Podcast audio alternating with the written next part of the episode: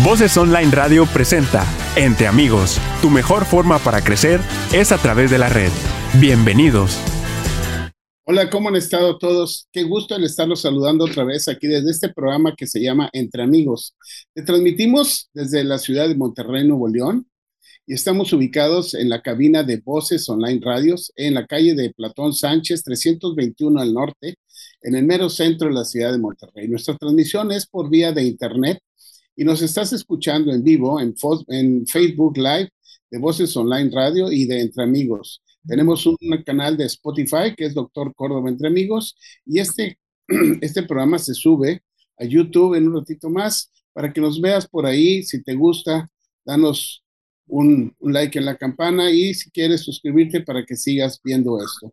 Estos programas que son de interés para todo el público y vienen siendo temas muy relevantes en cuanto a áreas médicas, con gente de, a nivel nacional e internacional sumamente capacitada y que nos da unos temas excelentes. Hoy tengo un fabuloso, un, un enorme gusto por estar conectado a la Ciudad de México por, por, vía Zoom. Le agradezco a la doctora Elsa Díaz López, conocida y muy amiga mía. Le agradezco mucho el que haya, aceptado el estar platicando el día de hoy. Ella es especialista en ginecología y obstetricia, es maestra en bioética, es prosecretaria de la Federación Internacional de Patología Cervical y de Colposcopía, es investigador asociado de la Universidad de Anáhuac es integrante de la mesa directiva de la del Consejo Mexicano de Ginecología y Obstetricia. Aparte, ella tiene un, un, eh, servicio que se llama GESFEM, ¿sí? Es un grupo especializado en salud femenina donde se le da apoyo y se brinda una atención muy, muy especializada a todas las mujeres. Y hoy vamos a hablar de un tema donde ella es sumamente especial por lo de la patología cervical y colposcopía. Es el impacto clínico de la transmisión vertical del virus del papiloma humano. Elsa, muchísimas gracias por estar con nosotros. Te dejo ah, esto porque es fabuloso de lo que nos vas a hablar. Muchísimas gracias, antes que nada, por la invitación a este programa maravilloso, mi querido Roberto. Pues, ¿qué te parece si platicamos un poquito sobre lo que es el virus de papiloma humano? Esta es una de las infecciones de transmisión sexual más frecuentes que tenemos eh, en, en el ser humano. Desafortunadamente, si nosotros hablamos por porcentaje, mi querido Roberto, a tres años, el 50% de las mujeres que ya iniciamos nuestra vida sexual debimos haber adquirido alguna infección por virus de papiloma humano. Y cuando tenemos 50 años, algo así como de, de mi edad, el 80% de las mujeres debimos de haber adquirido ya alguna infección por virus de papiloma humano. Mientras que en el varón, la pregunta, ¿qué pasa? el virus de papiloma humano no discrimina, ¿eh? nos va a dar a hombres y a mujeres. Y en los hombres, con una sola pareja sexual, el 91% de los varones van a adquirir o van a haber, haber estado infectados ya por virus de papiloma humano. Y te quiero contar algo. Nosotras tenemos, a diferencia del varón, eh, podemos estar adquiriendo en dos momentos importantes de la vida las infecciones por virus de papiloma humano. Cuando somos jóvenes y antes de los 35 años, y luego tenemos como un segundo pico de infección por virus de papiloma humano en que va entre los 45 y los 60 años de edad. Es decir, tenemos una recaída ahí. Puede ser que muchos de estos casos que donde tengamos la recaída, tenemos el antecedente de haber adquirido una infección por virus de papiloma humano anteriormente. De hecho, hay estudios que hablan que más del 50% o casi el 70% de las mujeres que adquirimos virus de papiloma humano fue antes de los 35 años. Es decir, para que nosotros tengamos un cáncer, mi querido Roberto, ya debieron de haber transcurrido entre 17 y 23 años de edad mínimo eh, para que nosotros desarrollemos un cáncer. Es decir, en este intervalo de tiempo, nosotros adquirimos el virus de papiloma humano, progresó, se transformó y se llegó hasta un cáncer.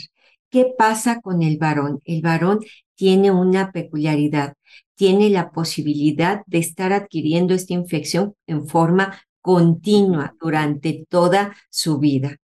Y, aquí sí quiero decirles algo que a veces decimos, no, es que es el varón es el transmisor. Pobres hombres, que culpáis sin razón, diría Sor Juana Inés. Pues no, ¿qué creen chicas? Nosotras somos las principales transmisoras del virus de papiloma humano. Entonces, claro que vamos a hacer los dos géneros, pero ¿qué sucede? Que va a tener mayor posibilidad de transmitirlo las mujeres. Las, esto es bien importante que nosotros tengamos en cuenta porque tenemos entonces la posibilidad de que ustedes se han encontrado DNA en conductos diferentes, DNA de virus de papiloma humano, mi querido Roberto, mientras que en las mujeres no solamente podemos infectarlo, sino también podemos contaminar o contagiar esta infección a través de las secreciones durante el trabajo de parto o bien se ha encontrado que muchas mujeres pueden llegar a tener en líquido amniótico con partículas virales de virus de papiloma humano y es por eso que hoy vamos a platicar sobre este tema. Fíjate qué, qué importante esto que mencionas porque las actitudes de la población han cambiado. La actividad sexual es eh, más frecuente ya en la gente adolescente, donde no tiene cobertura, y si no conoce que pueden tener este tipo de infecciones o que van a estar expuestas a este tipo, a este tipo de infecciones y que se puede prevenir, pues entonces, híjole, vamos a tener un mundo muy grande de, de personas infectadas. ¿Por qué? Porque este virus no va a respetar seas hombre, seas mujer y la edad. ¿No es así? Así es. Y, déjame contarte otra cosa. El virus de papiloma humano, aparte de que puede estar infectando ambos géneros, ¿qué sucede? Sucede también que se puede presentar en diferentes formas. Es decir, puede infectar eh, y desarrollar lesiones ya sea por verrugas, ya sea en, eh, en garganta, en boca, en labios, que hemos tenido desafortunadamente con pacientes, podemos desarrollar una enfermedad que se llama papilomatosis respiratoria recurrente o bien verrugas genitales. Y estos son lesiones que se consideran benignas, es decir, no es un cáncer pero puede coincidir que estos virus se acompañen de otros virus que sí sean patógenos que sean malignos y que sí puedan ayudar a desarrollar un cáncer. Es decir, puedo tener un virus nosotros les llamamos de diferentes tipos. El 6 y el 11 son los que el 90% van a, desarrollar este tipo de lesiones benignas, mientras que el 16, el 18, el 31, el 33, es decir, otros virus de alto riesgo van a desarrollar cánceres. Entonces, tanto en hombres como mujeres podemos tener papilomatosis respiratoria, verrugas genitales o verrugas en, en otras áreas. ¿Por qué? Porque hay una evidencia de nuevos órganos diana donde el virus de papiloma humano se puede desarrollar. y, y podemos decirle que hemos encontrado verrugas, por ejemplo, en la cara, en los labios, que podemos encontrar en los pezones, en la vulva, es decir, en las manos. ¿Por qué? Porque el virus tiene diferentes grupos o va a ayudar a desarrollarse en, ya sea en la piel o ya sea en las mucosas como ojo también, o puede llegar a ser también en boca o en vagina o en el cuello del útero. Recordemos también que aunque la infección de, del virus de papiloma humano va a causar lesiones benignas, puede causar cánceres, es decir, cáncer de cabeza y cuello, es decir, boca, laringe, orofaringe, puede en ambos sexos, puede causar en el hombre cáncer de pene y cáncer de ano mientras que en las mujeres puede ocasionar, además de, la, de cabeza y cuello, cáncer de vulva, de vagina, de ano y obviamente de cervix, que esto es lo que más nos ha preocupado, porque sabemos hoy, mi querido Roberto, que cada dos horas sigue muriendo una mujer por cáncer cervicuterino. En el mundo, el cáncer cervicuterino ocupa el cuarto lugar de muertes en las mujeres, pero hay algunos lugares, como aquí en México en, general, que ocupa el segundo lugar de muerte, pero va a haber algunas situaciones, algunos estados, como por ejemplo Guerrero, Veracruz, Querétaro, donde ocupa el primer lugar por cáncer cervicuterino. Y, y hay algo sumamente curioso, Roberto, hablamos de tanto tiempo para adquirir el virus de papiloma humano y desarrollar un cáncer. ¿Qué pasa? ¿Qué pasa? Y yo se lo pregunto a tu audiencia, ¿qué pasa para que una mujer no se prevenga, no se detecte y no se trate a tiempo. Algo está fallando y, y esto que tú haces a través de la comunicación, estamos incidiendo con los doctores, con todos los maravillosos doctores que tenemos en nuestro país trabajando para una causa común que desde el 2018 la Organización Mundial de la Salud dice, vamos a trabajar por la eliminación del cáncer cervicuterino y tiene tres etapas. Esas tres etapas es prevención, que ya, hablaremos de la prevención a través de la vacunación, la detección oportuna de cáncer y yo le pregunto a tu público, ¿cuándo fue la última vez que te tomaste tu papá Nicolau? ¿Cuándo fue la última vez que te revisaste? ¿Y por qué no lo has hecho? Si esto es una prioridad, tienes que estar viva, bien con tu familia, con tus hijos, con tus hermanos, con tus padres, bien contigo mismo. Y la tercera la parte del tratamiento oportuno. Y aquí se agrega algo muy importante, mi querido Roberto. Cuando ya las pacientes llegan en fase terminal, que muchas de estas pacientes llegan en fase terminal, entonces no nos queda más que acompañarlos. Y aquí quiero hacer también un comentario, mi querido Roberto. Nosotros pensamos que solo las mujeres que tienen sexo con, con hombres vamos a adquirir la infección por virus de papiloma humano. y, es, y esto no es así. Aquellas mujeres con diversidad sexual tienen la posibilidad de adquirir la infección, pero tristemente llegan casos mucho más avanzados en pacientes con diversidad sexual, en pacientes con actividad lésbica, que las pacientes heterosexuales. ¿Por qué? Porque perdemos esa concepción de que podemos infectarnos con virus de papiloma humano. Y a nivel médico también perdemos esa oportunidad de detección, como que eh, consideramos que este grupo, eh, este grupo poblacional no va a poderse infectar. Y esto es absolutamente falso. Entonces, si tú nos estás escuchando, también tienes que revisarte y tienes que hacerte tu papá o citología cervicovaginal y también te tienes que vacunar. Bueno, pues aunque la infección por virus de papiloma humano, Roberto, se considera que es especialmente de transmisión sexual, pues bueno, los recién nacidos expuestos al virus durante el parto o la cesárea, en la cesárea hay menos posibilidad de transmisión, pero no por eso nos vamos a operar a todas las mujeres, que quede muy claro, y no es una indicación absoluta, definitivamente. Entonces, pueden adquirir la infección por virus de papiloma humano, pero no se sabe porque hay algunos niños que van a adquirir la infección y la van a desarrollar en el futuro como una enfermedad que se llama papilomatosis respiratoria recurrente. Y esto sucede, eh, es decir, la población o la colonización del virus de papiloma humano en lo que es el área respiratoria, en la laringe, en la garganta. Entonces, son niños que van a eh, escuchar estridor, que van a tener dificultad para respirar y que se van a presentar en dos dos momentos importantes. Puede ser de dos a cuatro años o, bien puede presentarse también en la juventud, es decir, a los 20 años. Fíjate, ¿qué pasó en estos jovencitos que se presentó esa infección viral hasta esa edad? Entonces, es bien importante recordar que eh, la transmisión prenatal de virus de papiloma humano también ha sido sugerida y apoyada por la presencia de lesiones de condilomas o verrugas en los recién nacidos, porque hay niños y te comparto, hace cerca de unos de dos años, yo recibí un, un parto le decía a una paciente, puja, y en el momento en el que puja, se expone la línea pectinea anal y entonces logramos ver una cantidad de, verrugas que no estaban ni en vulva, ni en vagina, ni en cervix. Y la niña nació con una eh, lesión en la tetilla.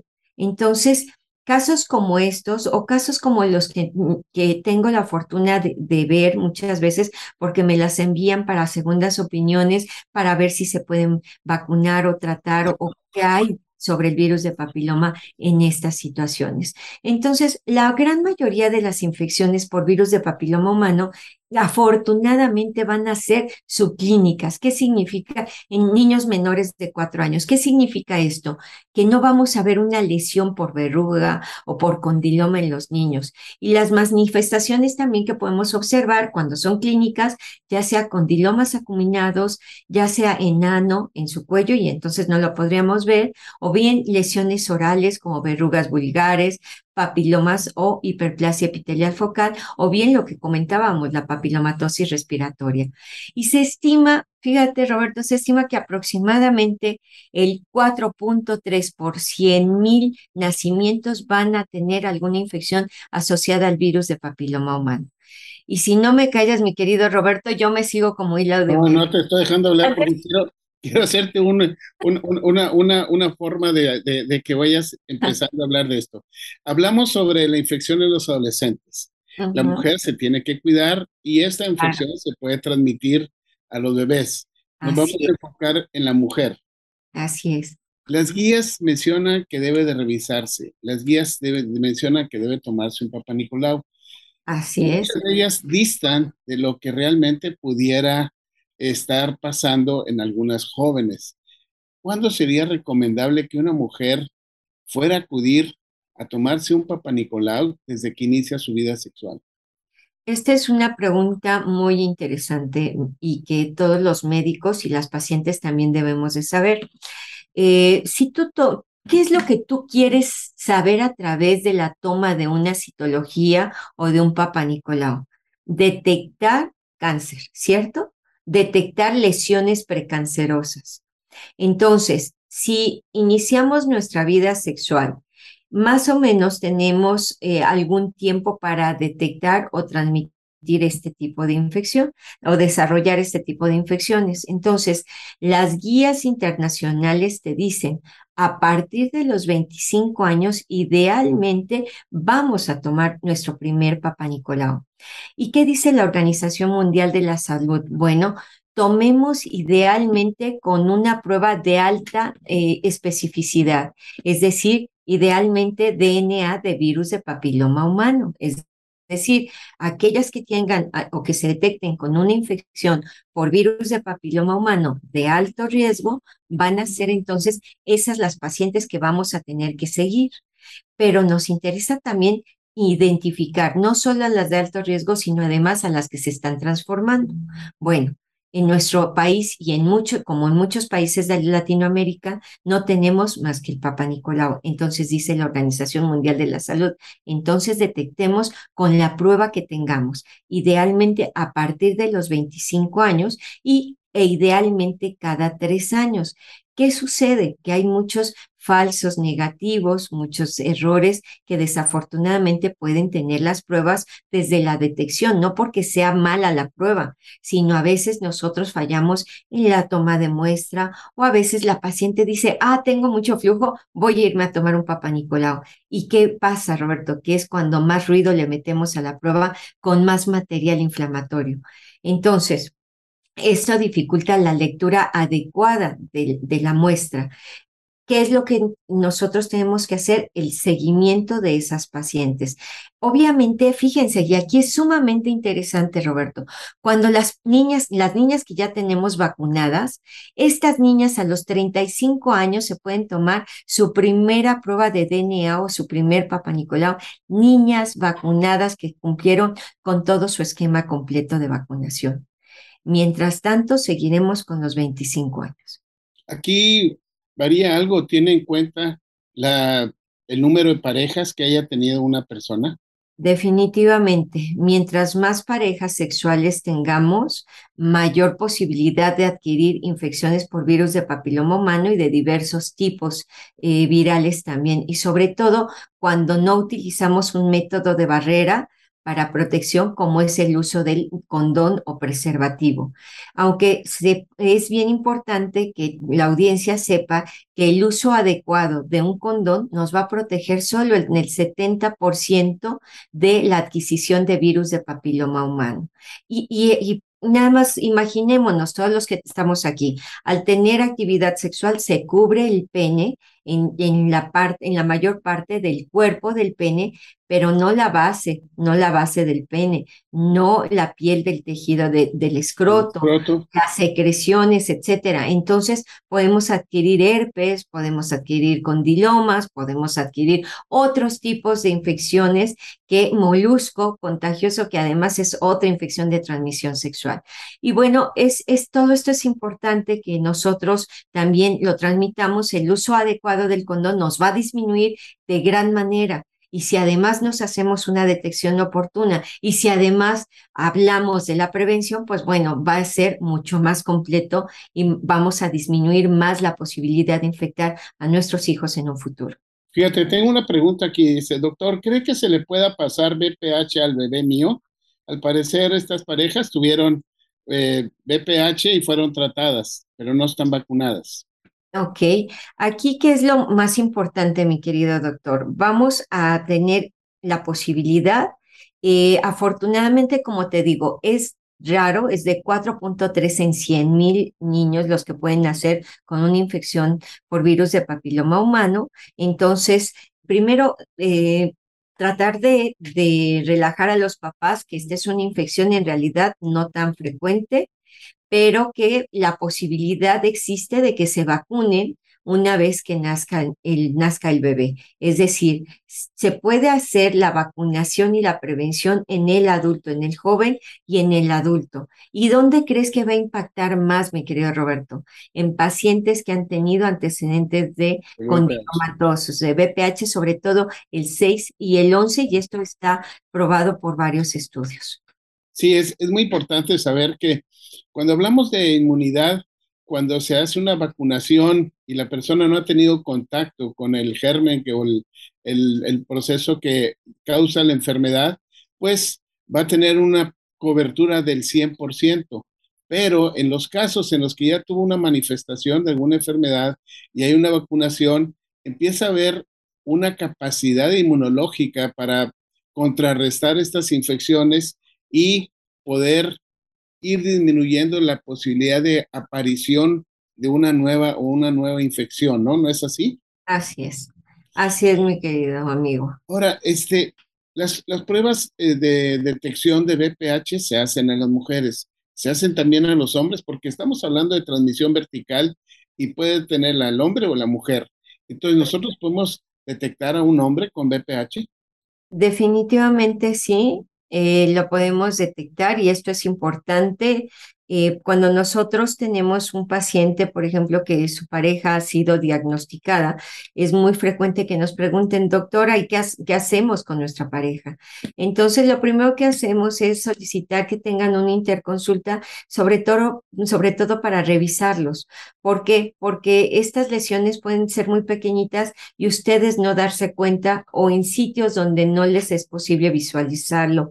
Y es más frecuente que las mujeres nos toquemos y que nos estemos revisando a que ustedes se revisen.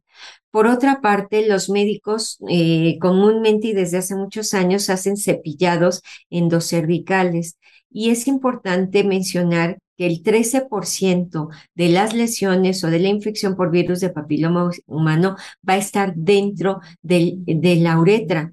Es decir, que el, el 83% de las infecciones por virus de papiloma en el humano van a estar fuera de la zona endouretral. Entonces, ¿y qué hay que buscar? Por ejemplo, encontramos con frecuencia lesiones anales y perianales y no porque tengan actividad sexual homosexual, sino porque por las secreciones mismas pueden llegar a infectar y contaminar toda esa zona y sobre todo con el aseo hay un arrastre mecánico que pueden llegar a hacer autoinoculación de las lesiones. Entonces es bien importante que esto lo sepan los médicos, los, los pacientes para solicitar otro tipo de estudios. Por ejemplo, se pueden hacer androscopías, este estudio, o anoscopías también con, con médicos expertos que les puedan llevar a cabo todos estos estudios. Ahora, estos estudios eh, nos van a ayudar, pero hay pruebas de DNA de virus de papiloma humano. En cabeza y cuello hay estudios que pueden ya determinar si existe alguna lesión con pruebas de DNA. Y, por ejemplo, eh, Puerto Rico, que es uno de los países que más incidencia tienen de problemas de, en laringe, de cáncer laringe, en papilomatosis también. Entonces son, son países que, por ejemplo, han desarrollado más eh, ya protocolos de toma de, virus de papiloma humano en, cavidad oral. La FDA no te dice que lo tienes que tomar, y Roberto, la FDA no tiene una indicación así, ay, es que si yo tengo lesiones vulvares, tengo que hacer forzosamente en cabeza y cuello. No hay una indicación como tal. Sí, eso es, eso es importante que lo sepa la gente, todo esto que tú mencionas porque da una orientación de cuál es eh, la guía que se debe de seguir y cómo se deben de estar cuidando estas, estas gentes para, pues, controlar una infección en caso que lo tenga o si no, prevenirla. Y hablando de prevención, pasamos a lo que viene siendo la vacunación. ¿Qué tan efectiva es la vacunación? Acuérdate que hay gente y grupos antivacunas y, y que no lo vayan a hacer, etcétera, y desde hace años atrás se empezó a vacunar en las escuelas, afortunadamente, y hemos tenido una baja incidencia ya de lesiones en, gente joven. Sí, fíjate que yo quiero hacer una aclaración. Eh, una, mi tesis de la maestría es precisamente sobre vacunas, sobre vacunas de virus de papiloma humano, y, y me eché un salto a toda esta parte de los grupos antivacuna. Y es apasionante su historia. Y es apasionante porque lo que ellos quieren de primera intención es proteger a la gente, proteger. Y obviamente las vacunas empezaron como muchos medicamentos a tener algunas situaciones y algunos efectos adversos y entonces surgen todos estos grupos de, antivacuna de los cuales yo respeto muchísimo y creo que, que es importante que nos sentemos todos los interesados porque el objetivo es común, ¿eh? El objetivo es proteger la vacunación se convierte en uno de los 50 avances que cambiaron al mundo, uno de los eh, avances más importantes que evitaron la muerte a nivel mundial. Yo cada vez que lo pienso y lo imagino, te prometo, se me enchina la piel, porque es una medida de salud pública para la protección del ser humano. Imagínense la cantidad de cánceres y de lesiones que aunque no son malignas como las verrugas y papilomatosis, la papilomatosis mata a los niños, mata a la gente. Pero además los cánceres, obviamente, imagínense la tía, la mamá, la hermana, que pudieron haberse evitado sus muertes con una medida tan importante como es la vacunación.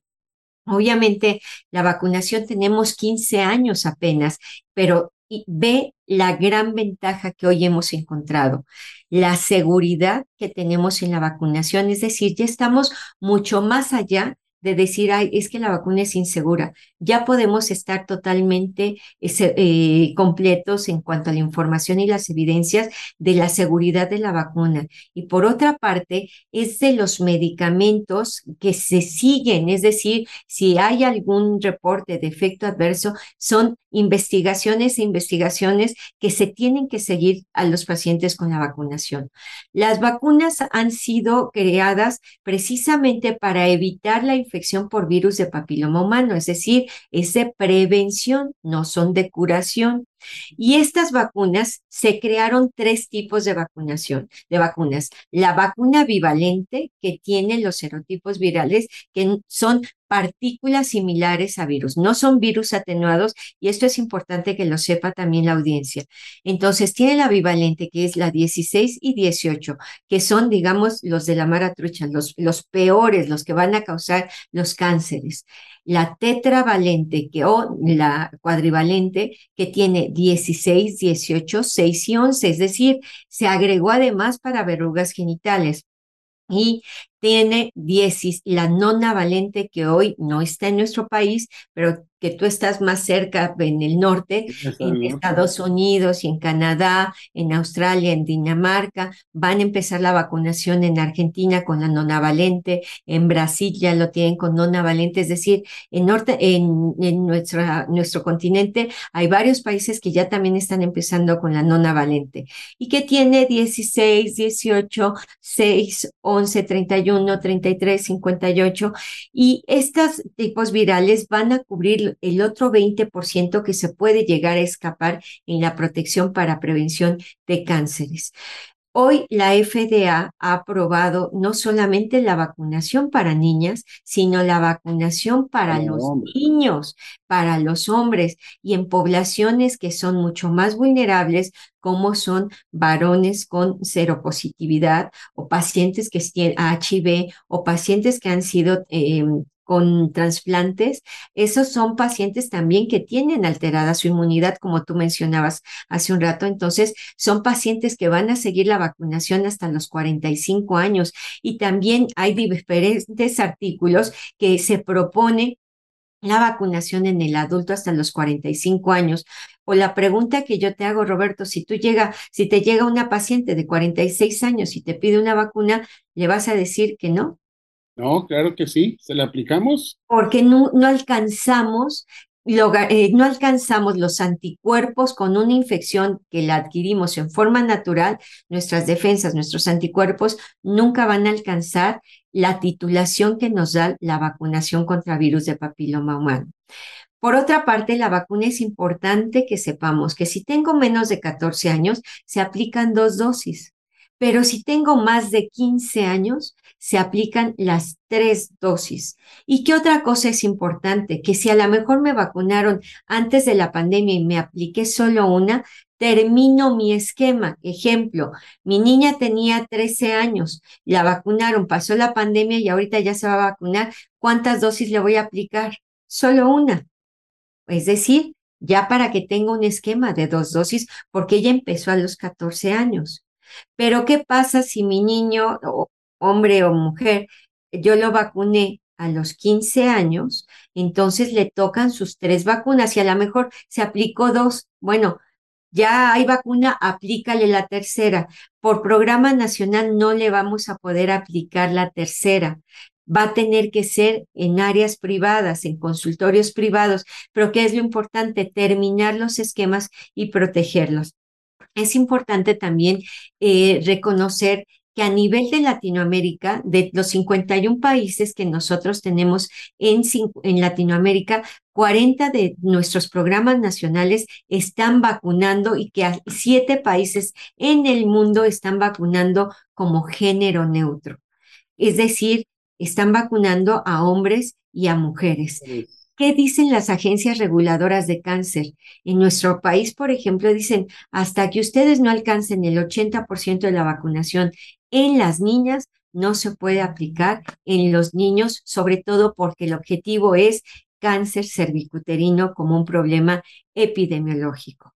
Hay muchas más cosas que tenemos que, platicar y trabajar, pero yo ya te dije, aquí me puedo quedar con. es, es, que es importantísimo, y más lo que tú mencionas aquí la, población, la gente tiene que saber que la vacunación es en gente joven porque la reacción en cuanto a producción de anticuerpos es mayor en ellos y va a durar mucho, mucho más esta, esta protección. Nosotros como personas adultas podemos hacer una respuesta inmune adecuada, pero si nos ponen una vacuna, vamos a duplicar esa cantidad de anticuerpos en nuestro cuerpo para nosotros poder defendernos.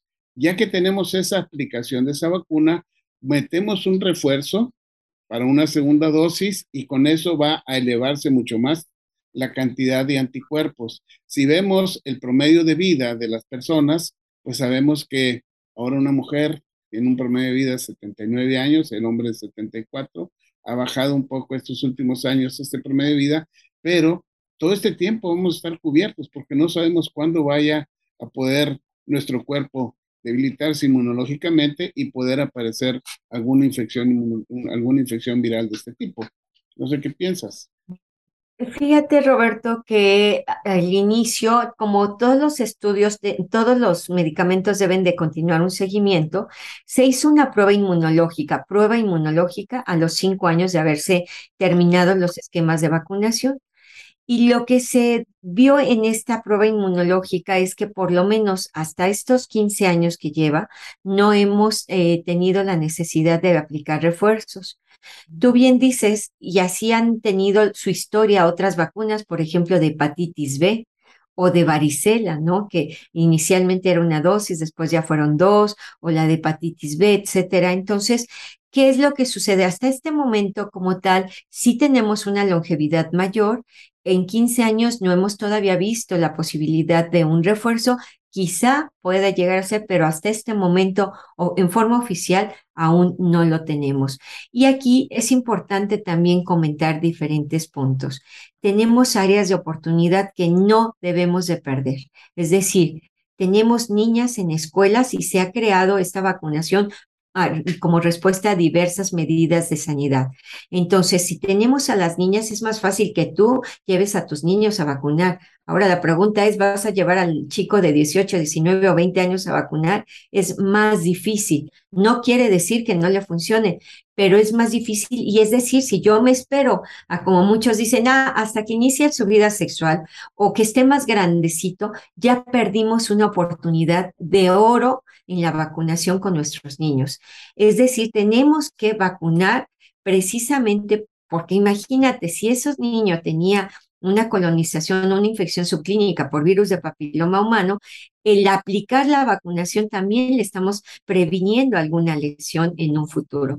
Por otra parte, el, involucrar a las sociedades, tú como medio, como un medio de comunicación seria, científica, eh, con esta traducción tan importante que es para el público, toda esta información, cuando yo le digo, voy a hacer una histerectomía con salpingoforectomía bilateral y, y este, linfadenectomía, dicen, ¿qué? ¿Qué es esto? Es decir, estás traduciéndole toda esta parte tan bonita que es de la medicina a la población Estamos ampliando esas redes de fuerza con los médicos para un objetivo común que es la protección de nuestras mujeres. Y obviamente estamos perfeccionando también algo muy importante, la comunicación y los mensajes, mi querido Roberto, que este es el punto clave para dar consejería, asesoría y que a veces los médicos nos falta esta fineza de la comunicación y que bueno, tú eres nuestro maestro. Y por otra parte, crear fortalezas, fortalezas en los sistemas de vacunación, anotar, crear también todos estos sistemas de eh, reporte y de, em, de vacunación en nuestras cartillas, en nuestra salud de las mujeres.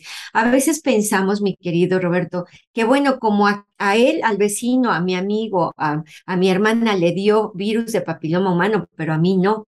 ¿Y quién te dice que no infectó a alguien que va a estar después contigo. Entonces, no somos solos, sí somos individuos que somos eh, únicos e irrepetibles, pero que nos desarrollamos en una sociedad.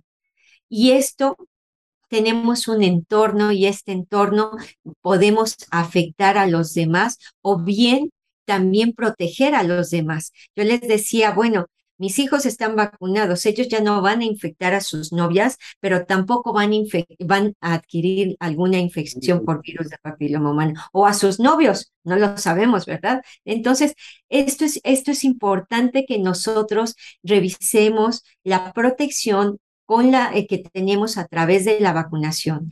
Y si me permites, hay algunos mensajes que me encantaría darles al público en general. Por ejemplo, la incidencia estimada de papilomatosis respiratoria, ya lo habíamos dicho, 4.3 por 100 mil nacidos vivos. Por otra parte, también hasta el 60% de las madres portadoras de BPH en su, en su tracto genital inferior pueden transmitir esa dicha colonización a su hijo. Pero ¿qué creen? El 95% de esas colonizaciones se van a autolimitar y no va a pasar nada.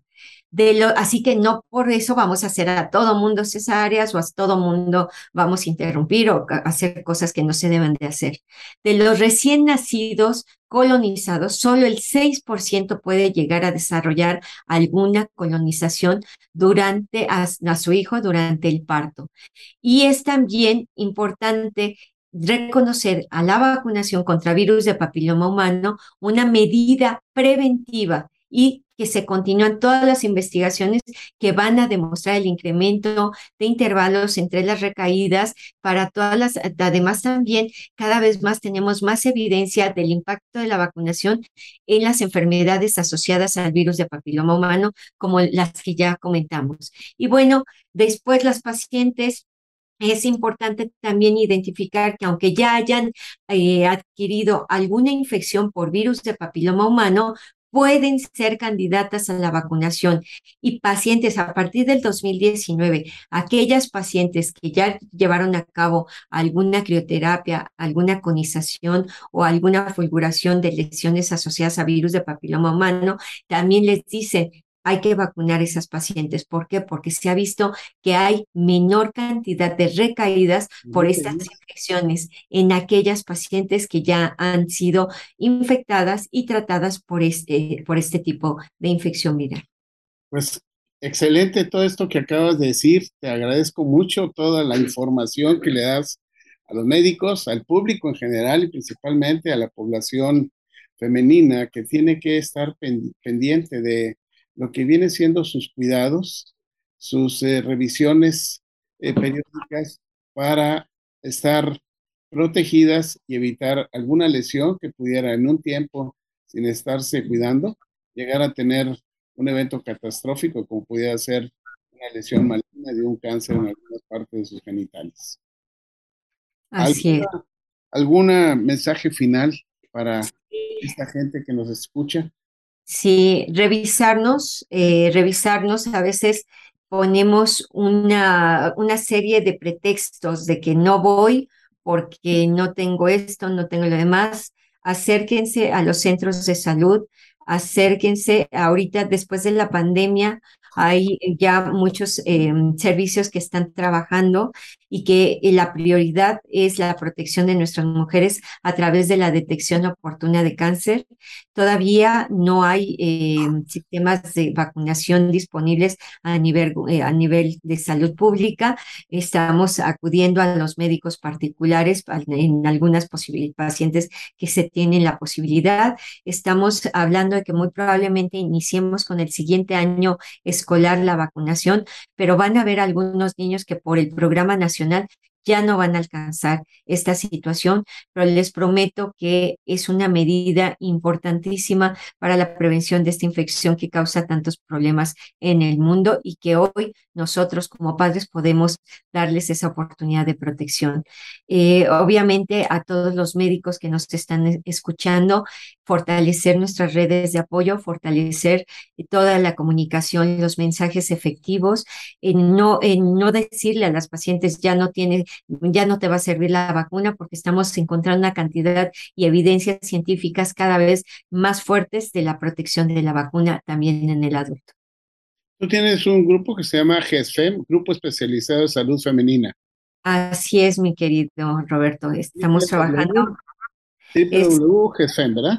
Así es, www.gesfem.com.mx y estamos trabajando también en el Colegio Mexicano de Especialistas de Ginecología y Obstetricia, Comego, así que también pueden haber allí una gran cantidad de información para pacientes también en, este, en esta organización académica que está velando también por los intereses de las mujeres.